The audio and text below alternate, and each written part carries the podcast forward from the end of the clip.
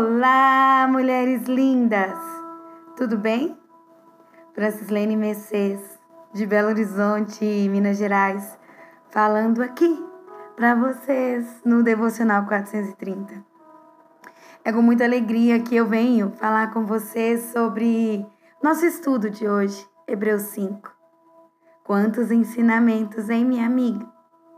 Não sei se você já leu, se você já ruminou mas Hebreus tem sido um livro de muitos aprendizados. Hebreus nos fala da nova aliança que Deus fez conosco, uma aliança em qual Jesus, ele veio, morreu na cruz para nos salvar.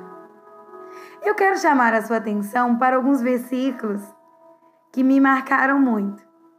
Versículo 7 ao 10 ele diz assim: Enquanto viveu na terra, antecipando a morte, Jesus chamou de dor, clamou de dor e lamentou de tristeza, enquanto apresentava suas orações sacerdotais a Deus. Ainda que fosse o filho de Deus, ele aprendeu uma obediência confiante pelo que sofreu, assim como nós então, tendo chegado ao apogeu da maturidade e declarado por Deus sacerdote principal na ordem de Melquisedeque, ele se tornou a fonte da salvação eterna para todos os que obedecem a ele confiadamente. Quero chamar a sua atenção também para o versículo 11 ao 14, que diz assim: Tenho muito a dizer sobre esse assunto, mas é difícil argumentar com vocês, pois se apegaram ao mau hábito de não ouvir. Vocês já deveriam ser mestres, mas percebo que ainda preciso de alguém que sente com vocês e ensine de novo os princípios elementares acerca de Deus desde o início estão bebendo leite materno enquanto deveriam estar há muito tempo inserido, ingerindo, né, alimento sólido. O leite é para principiantes, inexperientes no caminho de Deus. O alimento sólido é para quem tem maturidade e alguma prática em discernir o certo do errado. Uou, né? Que versículos, né, minha amiga? Muitas vezes em muitos momentos, Jesus ele chorou. Ele rogou ao Pai em oração por causa das dificuldades que ele teve que enfrentar na caminhada dele neste mundo. Ele era homem como nós, ele sentia como nós as limitações que nós seres humanos tínhamos. Porém, Jesus confiava plenamente no Pai. Ele confiava plenamente no plano de que Deus tinha para ele e na proteção de Deus para com ele. Assim, todas as vezes ele dirigiu preces, súplicas, com forte clamor, com lágrimas, somente para aquele que era capaz de salvá-lo da morte. E ele foi atendido. Deus guardou o seu filho até os mínimos detalhes nessa terra.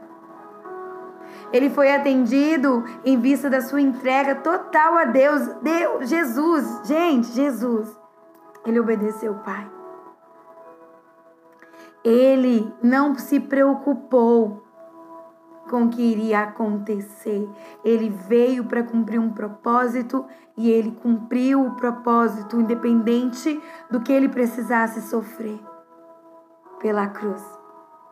Mesmo ele sendo filho, Jesus ele submeteu à vontade do, de Deus Pai para salvar, para mim salvar, minha amiga, e para salvar você. E se não fosse a obediência de Jesus, nós não teríamos a justificação dos nossos pecados. Ele poderia ter dito, é, não, a vontade de Deus, pois era um homem livre. Ele era um homem livre em tanto, só que ele, ele, ele decidiu viver a vontade do, de Deus.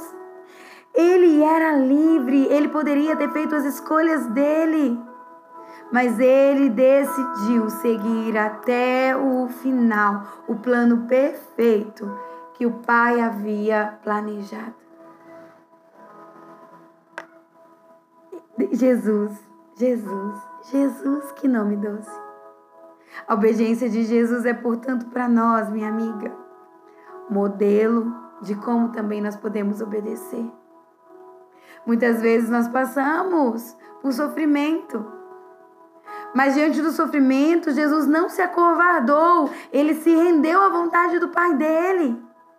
Mateus 26, 39, a parte B diz assim para nós: Todavia, não se faça o que eu quero, mas sim o que tu queres. Assim também precisa acontecer conosco, nos nossos momentos de aflição. Quando precisamos enfrentar tormentos, é, aflições, desafios, né, no nosso dia a dia. Nós precisamos aguentar firmes. Há ocasiões da nossa vida que será necessário nós passamos por situações, lembrando que nós colhemos aquilo que nós plantamos. Mas nessas horas, contudo, Jesus, o Senhor nos conforta, Ele nos consola, Ele nos toma nos seus braços, Ele nos ampara, Ele nos transforma e Ele transforma a nossa dor em amor. As nossas lágrimas se convertem em bênçãos e a nossa incapacidade em ação. Isso é salvação. Qual é a mensagem que você tira dessa leitura de Hebreus hoje para a sua vida atual? A quem você deve obediência, minha amiga? Quem Deus constituiu como autoridade sobre você? Como você se sente quando tem que acatar as ordens de alguém? Você resiste ou você aceita numa boa? Você está passando por alguma dificuldade que desejaria não, não que, que não estivesse acontecendo? Jesus ele nos diz: se alguém quiser acompanhar-me, negue-se a si mesmo, tome diariamente a sua cruz e siga-me. Lucas 9, 23. Ofereça a Deus todos os dias a sua participação na cruz. Deus nos deu o melhor dele, minha amiga. Dê o seu melhor diariamente para ele também. Amém? Que você, assim como eu, possa ruminar essa palavra de hoje. E que ela venha queimar no seu coração, assim como ela tem queimado no meu. Que ela venha queimar no seu coração essa palavra, assim como ela tem queimado no meu. Amém? Deus abençoe você.